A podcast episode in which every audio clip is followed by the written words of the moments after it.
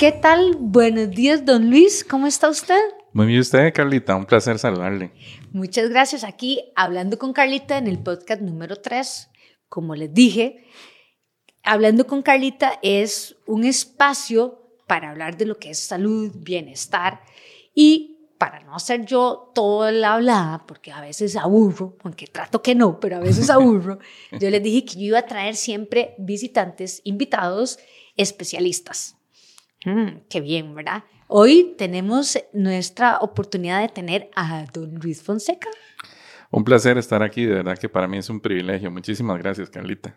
Un éxito. Y esto es algo súper novedoso, porque a mí me dicen, pero Carlita, usted es promotora de salud, ha traído a Vale la Nutri, que tiene que ver con nutrición. Y don Luis, don Luis es algo, es un mundo nuevo que yo he aprendido en el último año. Ha sido espectacular, ¿verdad? Este, cómo compartir en momentos laborales con Luis, porque Luis, les voy a contar, es de salud ocupacional. Y a mí en lo personal me ha costado un montón entender cómo se come ese. Eso, ¿dónde se, es más, empezando, Luis, contame, ¿dónde se estudia eso? Claro, eso, eso es una carrera muy linda. Este, en Costa Rica hay tres universidades que la dan. Eh, esto empezó allá eh, por los noventas con el CUNA, que era el Colegio Universitario de La Juela, y eh, ahora es UTN, que es la Universidad Técnica Nacional. Ya, ya. Eh, lo da la ULACIT, también aquí en San José, en Barrio Tornón, y este, siempre ha sido una carrera de ingeniería en el TEC. Entonces, hay hasta niveles de licenciatura, hay maestrías. Por ejemplo, la Universidad Nacional da una maestría eh, en este tema. Y hay maestrías que se llevan también a nivel internacional con universidades como FUNIBER, entre otras. Y ha salido mucho programa técnico, ¿verdad? Entonces, el INA da eh, técnicos, da cursos de gestión de la salud ocupacional y hay colegios para universitarios que dan técnicos o diplomados para universitarios, sí. Pero Luisito, a ver, es que aquí es Carlita, Luisito, ustedes saben cómo es la cosa. Es, todos somos como muy compenetrados porque nos encanta lo que es el bienestar y la salud. Así es a mí me ha costado masticar lo que es salud ocupacional, ¿verdad? Porque uno realmente no conoce para qué áreas o para qué, por qué necesitamos el departamento de salud ocupacional. Entonces, así como un cristiano, ¿verdad? Así como explicarnos la importancia de salud ocupacional en una empresa o en organizaciones. Claro. Es, es un poco más sencillo entenderlo si vos lo ves desde la definición de la Organización Mundial de la Salud, ahora que hablaba sobre salud. Dice que la salud, la definición de salud es el completo bienestar físico, mental y social. Y estoy seguro que eso es un tema que vas a abordar mucho en tus podcasts, ¿verdad? Ahora, entonces, cuando hablamos de físico, tiene que ver con nuestro cuerpo. Mental tiene que ver con nuestra parte del día a día, el cansancio, de, de, de la concentración que tenemos. Y eh, social es la relación con las personas, ¿verdad? Ok.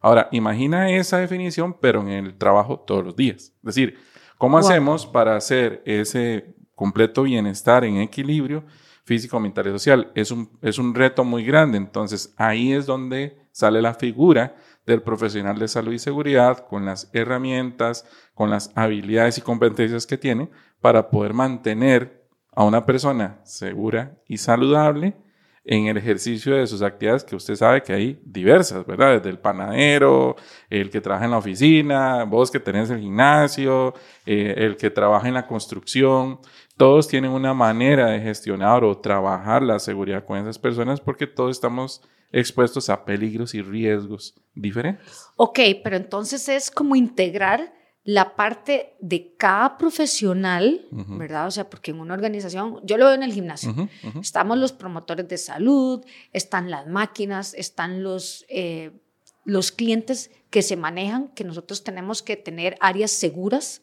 ¿verdad? Entonces, la capacitación que vos nos podés dar en que tengamos el ambiente lo más seguro posible para poder trabajar. Claro, sí, sí, verlo así, ¿verdad? Eh, cuando uno va al médico normalmente, o como costarricense, ¿verdad? Lo hace cuando ya está enfermo. ¿Qué es lo que siempre el médico o la médico le dice a uno? Mire, venga, hace un chequeo general para ver cómo está, mande, y eso lo hace de manera preventiva. ¿Eso es para qué? Para gestionar o poder administrar los riesgos que nosotros tenemos en nuestro cuerpo. Lo mismo pasa en las empresas. Entonces, nosotros no salimos en carrera siempre cuando sucede un accidente, una persona se cayó de, tu máquina, y, por ejemplo, y se fracturó, ahí todo el mundo corre y hay que hacer un cambio. Pero las empresas eh, deberían estar trabajando en esas evaluaciones, en esos diagnósticos, dictámenes antes. Entonces, por ejemplo, ahora que mencionas tu gimnasio, uno debería estarse preguntando, bueno, ¿serán los pisos seguros? ¿Serán las máquinas seguras? ¿Verdad? Entonces, eh, cuando yo me hago esas preguntas, comienzo a gestionar el riesgo, es decir, a administrar qué situaciones en el futuro podrían pasar que yo puedo prevenir desde lo que lo origina. Porque ya cuando sucede el evento, no se puede pasar, no se puede hacer nada. Bueno, por eso fue mi invitación, porque nosotros que somos los promotores de la salud física, ¿verdad? Es exactamente lo que vos acabas de decir. O sea, la idea es que el cliente llega a ser físicamente activo o tener mejor calidad de vida antes de que esté yendo constantemente al médico, ¿verdad? O son, como digo yo, son recetas que hacemos con ejercicio para que no tengan que ir tanto al médico. Correcto, correcto. No, y ahorita tenemos dos años de estar trabajando a nivel mundial a través de la Organización Internacional del Trabajo, que es otra, otra figura, digamos, que aparece en esto, sobre la salud mental. Porque con lo de la pandemia, la gente pasó a su casa a hacer, digamos, eh, trabajo en casa y comenzamos a experimentar una alza en los riesgos psicosociales. ¿Se acuerda? La parte de salud mental. Claro. Entonces, ya no me expongo tanto al riesgo en lugar de trabajo físicamente, pero entonces ahora paso riesgo en mi casa con los factores psicosociales. Entonces, estoy estresado, tengo más horas de trabajo, me comienzo a quemar, es decir, comienzo a sentir que no salgo con las cosas porque entonces las mamás y los papás comienzan a tener las actividades de su casa conjuntamente con las de su trabajo. Entonces, imagínate eso con la señora o la muchacha que iba a su trabajo, dejaba al niño o la niña con alguien que lo cuidaba y ahora para ahorrarse ese dinero lo cuida ella. Tiene que hacer las dos cosas. Sí, terrible. Pero ahora entonces a mí me surge la duda porque no todo el mundo valora el profesional en salud ocupacional porque dice, ah, no, este, yo tengo una empresa recursos humanos, ¿verdad? Entonces yo me ahorro lo de salud ocupacional porque recursos humanos de, tiene que jugársela. O muchos, eso lo escucho muy a menudo, me dicen, no, Carlita, ¿para qué? Yo voy donde el psicólogo para ver mi parte mental, ¿verdad? Entonces, ¿cómo combatís contra eso? ¿verdad? Que, que digan, no, no, usted no es esencial. Claro. Eh, no voy a hacerlo como abogado, pero, pero se lo voy a explicar de esta manera. Hay dos cosas que en mi profesión son la salvada, como decimos nosotros, que son lo que nos dan el impulso para que eso se dé. Y es que esta profesión tiene un elemento legal. Entonces, tanto en la Constitución, en el artículo 66, como en el Código de Trabajo 282, le dice que todo esto que estamos hablando, la salud en el trabajo, es responsabilidad del patrono. Oh. Ok, entonces, como es su responsabilidad, no de nadie más, recuérdese que la responsabilidad no se puede delegar, él tiene que buscar las mejores condiciones de trabajo para sus colaboradores. Entonces, como él no es experto, en la mayoría de veces los patronos no son expertos en salud ocupacional, tiene que buscar a alguien. Y ahí es donde sale la figura que se ve en el Código de Trabajo tipificada en el artículo 300, que dice que toda empresa que tenga 50 o más trabajadores debe tener una oficina con un responsable encargado de la salud ocupacional. Entonces ya desde ahí el decreto viene diciendo qué tienes que hacer, cuáles son tus funciones, pero está por requisito legal. Ok, pero entonces ahí, porque es, esto es súper valioso, es súper valioso porque estos, estos podcasts es para que la gente entienda que las, la salud y el bienestar tiene que ser integral. Exacto, Porque vos decís, bueno, por, por ley, por decirlo así, la persona de salud ocupacional tiene un rol súper importante en una organización. Entonces la gente me va a decir a mí, no, pero es que ahora estamos virtual, ¿verdad? Entonces, yo por experiencia he vivido lo importante que es este y he vivido en carne propia, ¿verdad? Porque Sisma, la empresa que, que Luis representa, ha sido vital, ¿verdad? En hogares, porque el, la, este, el soporte que les da a los profesionales, ¿verdad? De las empresas, aunque esté virtual, ¿verdad? Que ahí vos nos vas a explicar, cómo ustedes también tienen que implementarse y como digo yo, jugársela en decirle al, al empresario, mire, o sea, tal vez usted ahora todos los tiene en su casa, pero ¿por qué el Departamento de Salud Ocupacional sigue siendo tan importante en presencial como en virtual? Vea, te lo voy a poner como un ejemplo extraordinario. ¿Vos crees que los astronautas no deben pensar en su salud y seguridad estando fuera del planeta? Ajá. Ajá. Entonces, eh, uno se pregunta, ¿y esa gente no tendrá que saber sobre los peligros y riesgos, cómo enfrentarlos, capacitarse en eso para poder hacer la actividad? Claro, y esos no están en casa, están fuera de casa, es decir, están fuera de nuestro planeta. Entonces, llevemos esto a la casa. ¿Quién dice que en la casa no tenemos peligros y riesgos? Más bien, hay que, hay que estar más atentos porque hay más de lo que nosotros podríamos presentar en nuestra oficina, por ejemplo, los que trabajan en oficina. Para aquellos que trabajan en construcción, la casa viene a ser como el descanso, ¿verdad? Porque hay muchos más peligros en construcción o, o en el mar, por ejemplo. piensa en las personas que andan pescando. Entonces, lo hermoso y lo bonito de mi profesión y de nuestra profesión que nos llaman prevencionistas por eso, porque tenemos que activar ese super saiyajin que llevamos dentro, ese, ese, ese, eh, ese, ese impulso, yo digo, ese cuarto, quinto, sexto sentido. El séptimo de los caballeros del zodiaco. Exactamente, porque uno dice, bueno, si yo no hubiera tenido este, la, la asesoría de salud ocupacional, yo lo veo en el gimnasio. O sea, ahora que vos me ayudaste a hacer todo un plan, ¿verdad?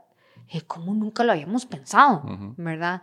Este, claro, tiene que venir la ley y decirle, mire, Carlita, usted tiene que usar esto. Y uno dice, ay, ¿como para qué? ¿Verdad? O sea, si yo soy súper pequeño, pero cuando lo tenés decís, uy, qué dicha que lo tengo. ¿verdad? Porque son cosas que tal vez uno dice son básicas o son sugerencias o son cambios que, aunque sean pequeños, eh, te salvan vidas. Piensa en los talleres que están por tu casa, los talleres de, reparación de vehículos. A veces es el señor, el primo y el hijo del primo, digamos, tres personas. Y usted llega ahí, usted no ve riesgos, claro que ve riesgos. El vehículo arriba, en una gata, ¿verdad? Que se puede caer en cualquier momento. Andan llenos de grasa porque están en contacto con productos químicos cada día.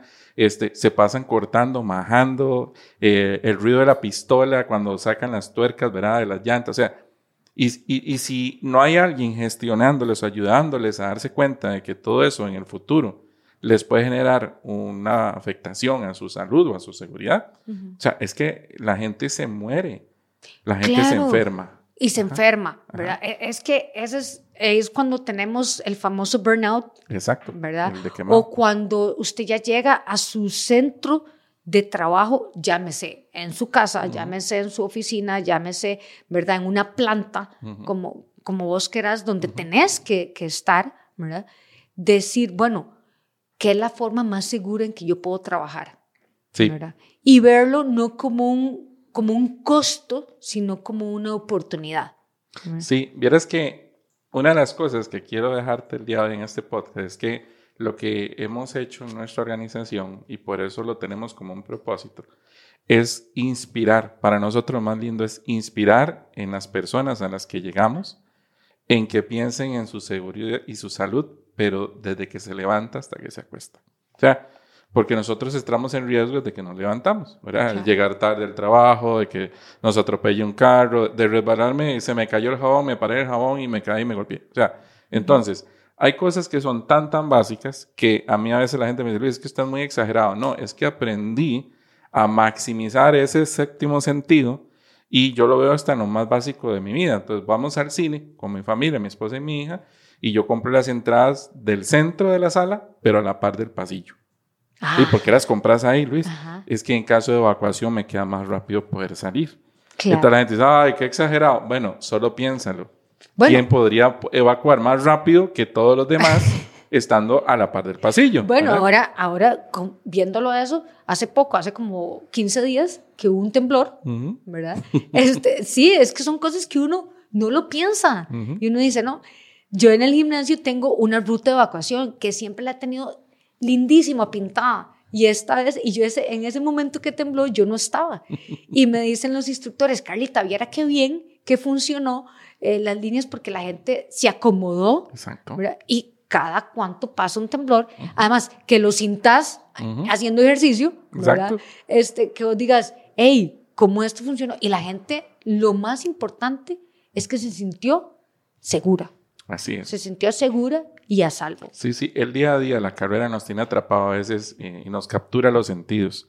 Hemos perdido esa percepción que siempre hemos tenido como seres humanos, lo que nos caracteriza de otras, de otras especies. O sea, nosotros podemos razonar.